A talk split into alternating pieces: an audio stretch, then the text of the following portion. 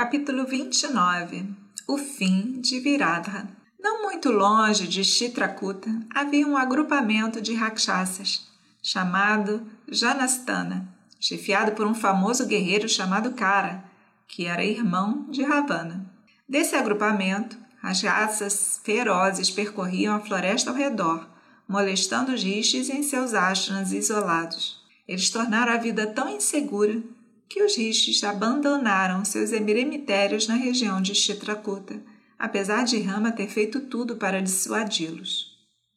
Após a partida de Bharata, Rama ficou tão infeliz em Chitrakuta. O rosto de seu armado irmão chorando com decepção e a triste forma abatida de sua mãe viúva estavam sempre nos olhos da sua mente. Agora, com a partida dos rishis, privando-o até de sua companhia, o chalé solitário ficou tão cheio de memórias tristes que ele decidiu ir buscar algum outro lugar de descanso na floresta de Dandaka.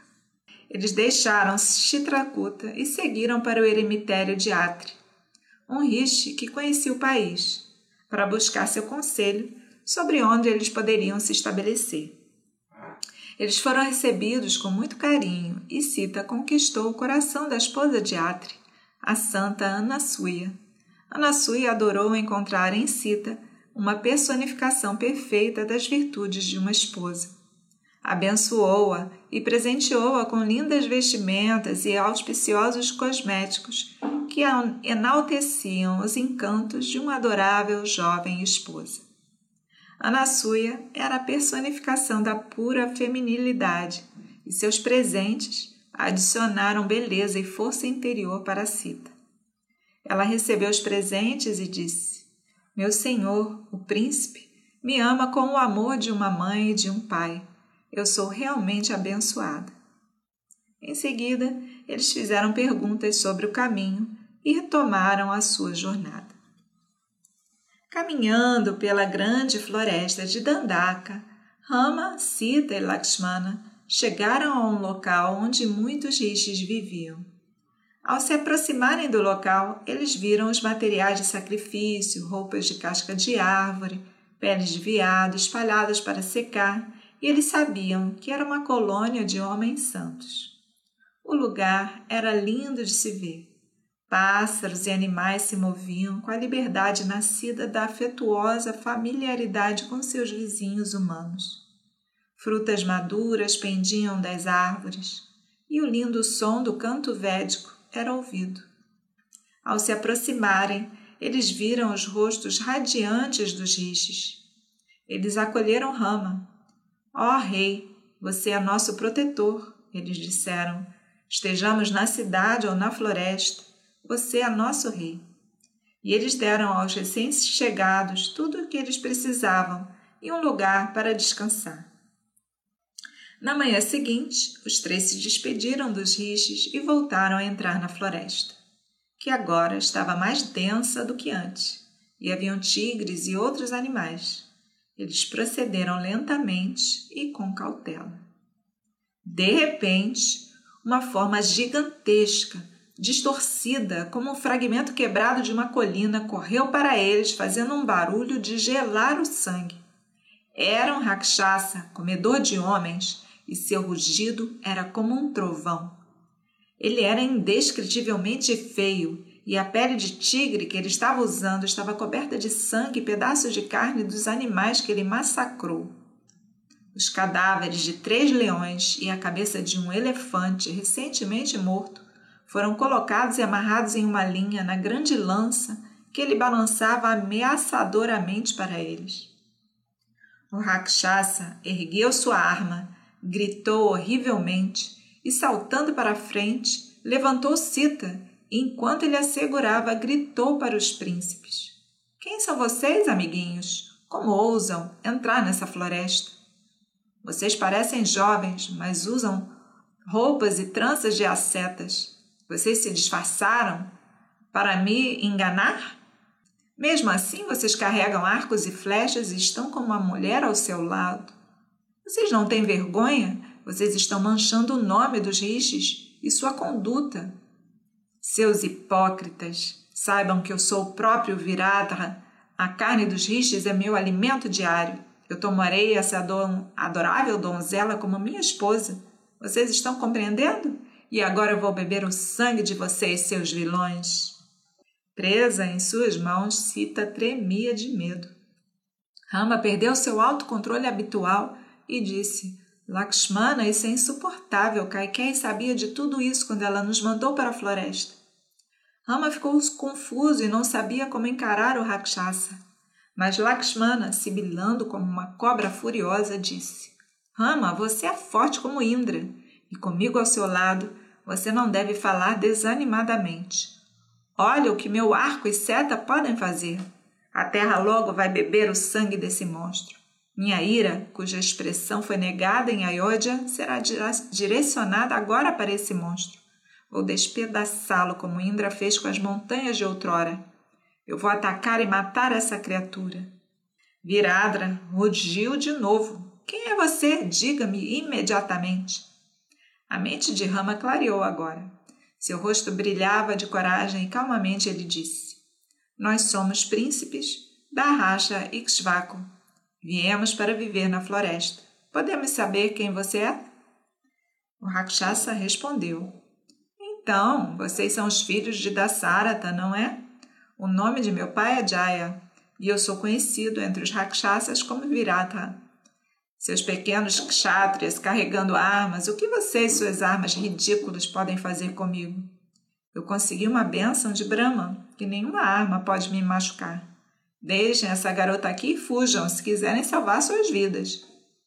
Os olhos de Rama ficaram vermelhos de raiva. Está na hora de você ir para Yama, disse ele. dobrou seu arco e disparou uma flecha afiada no monstro.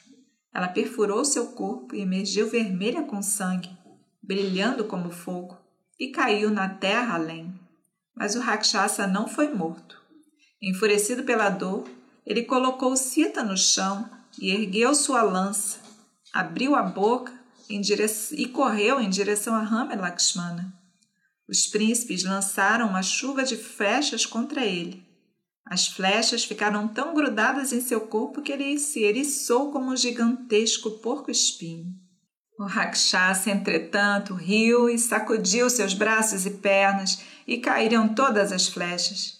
Ele se endireitou e levantou sua lança novamente.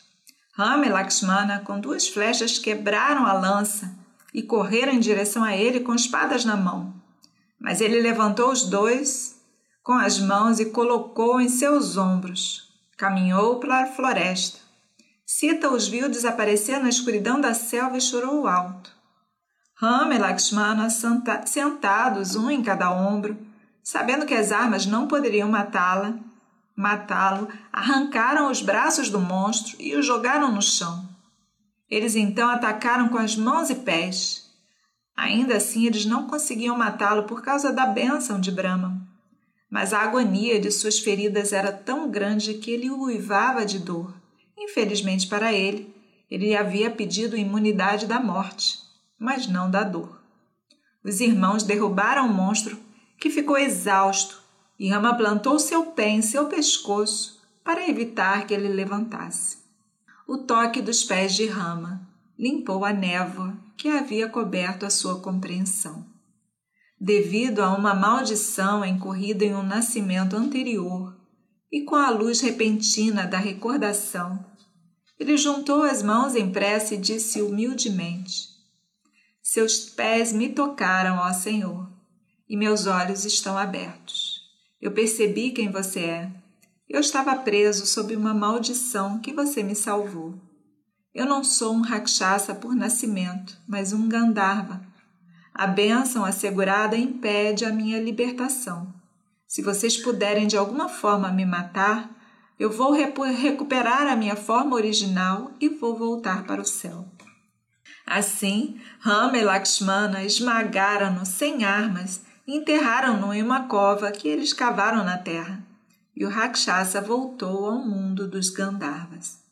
Então os príncipes voltaram para o local onde Sita estava apavorada e disseram a ela tudo o que aconteceu. Eles continuaram até o ashram de Sarabanga. Indra estava lá com outros deuses, falando com Rishi. Sabendo que Rama havia chegado, ele interrompeu sua fala e foi embora. Então Rama, com seu irmão e sua esposa, se aproximaram do riche e o saudaram humildemente. O velho asceta disse: Eu estive esperando por você. Está na hora de eu deixar o meu corpo, mas meu desejo era ver você primeiro, e por isso estive esperando. Agora que meu desejo foi realizado, eu passo para você todo o mérito das minhas penitências. Rama respondeu: Meu senhor, eu não deveria conquistar meu próprio mérito? Como posso receber o que você ganhou? Eu renunciei a tudo para viver na floresta. Aconselhe-me onde eu posso encontrar uma melhor moradia na floresta e deixe-me ir com a sua benção. O Rishi sabia o segredo do avatar de Rama e disse a ele: Aprenda com o sábio Sukikshama e more com ele na floresta. Então Sarabanga acendeu um fogo e entrou nele. O corpo grosseiro morreu, nas chamas, e uma forma etérea, jovem, se ergueu da pira e flutuou para o céu.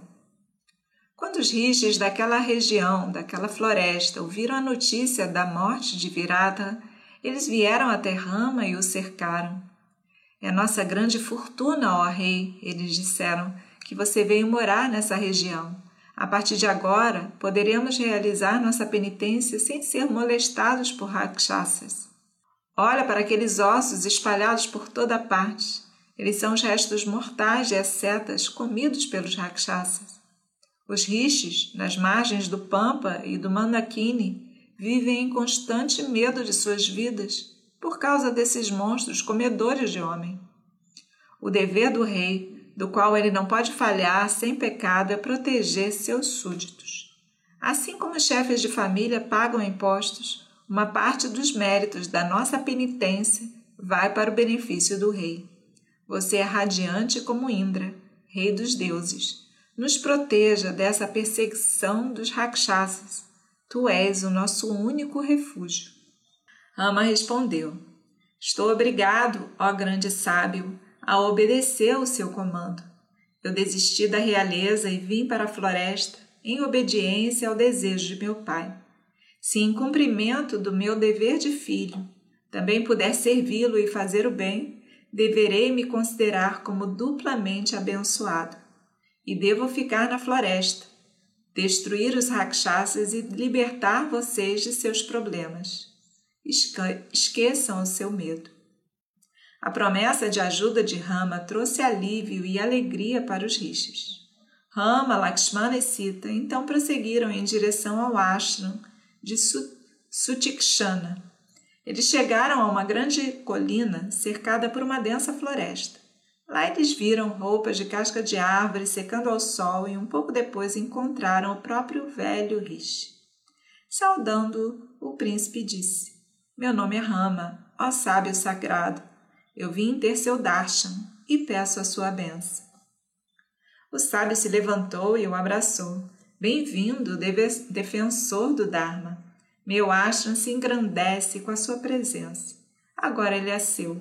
Quando soube que você tinha saído de Ayodhya e decidido residir em Chitrakuta, eu sabia que você viria aqui. E tendo vivido na e tenho vivido na esperança de vê-lo. Senão eu já teria desistido desse corpo há muito tempo. O mérito que acumulei até agora passo para você. Pegue para você, para seu irmão e para a princesa. O rosto do sábio brilhava com a luz de longa vida santa. Era costume dos rishis oferecer seu próprio mérito adquirido para aqueles que chegavam como seus convidados. Pela resposta de Rama, podemos ver como essas cortesias deveriam ser recebidas. Ó sábio, eu devo ganhar mérito por minhas próprias boas ações. Com sua bênção, eu ainda espero fazer isso. Eu desejo morar na floresta. O sábio Sarabanga me orientou a vir aqui para receber sua bênção e buscar suas instruções sobre onde eu poderia construir uma cabana para o resto da minha estadia na floresta. O rosto do Rishi brilhou de alegria e ele disse significativamente: você pode viver nesse ashram. Existem muitos rishis vivendo ao redor. A floresta está cheia de frutas e raízes, mas bestas malignas estão por aí molestando os rixes e atrapalhando sua penitência.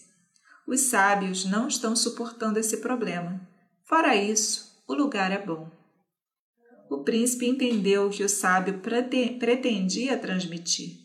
Ele puxou seu arco, curvou-se e disse: Santo sábio, vou destruir esses malfeitores. Meu arco é forte e minhas flechas são afiadas. Não é apropriado ficarmos nesse ashram. Podemos atrapalhar a sua penitência. Devemos encontrar um lugar para nós aqui na vizinhança. Permita-nos fazê-lo. Naquela noite, eles ficaram no ashram do sábio como seus convidados. Na manhã seguinte, os três se levantaram e tomaram banho na água fria, perfumada com flores, acenderam o fogo sacrificial, realizaram sua adoração e tocaram os pés do sábio. Por sua graça, passamos uma boa noite.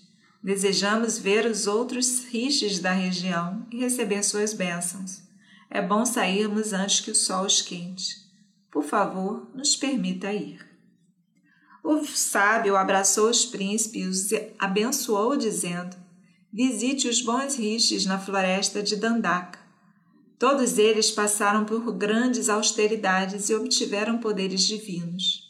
A floresta é realmente linda com veados e pássaros e tanques cheios de lótus, e as colinas com cascatas e pavões. Lakshmana, vá agora com seu irmão e com Sita. Venham para esse ashram sempre que quiserem. Os três contornaram o sábio de acordo com o costume e despediram-se dele. Sita entregou a ele, suas a ele suas espadas e arcos, e os príncipes partiram mais radiantes do que antes, por causa das bênçãos do grande sábio.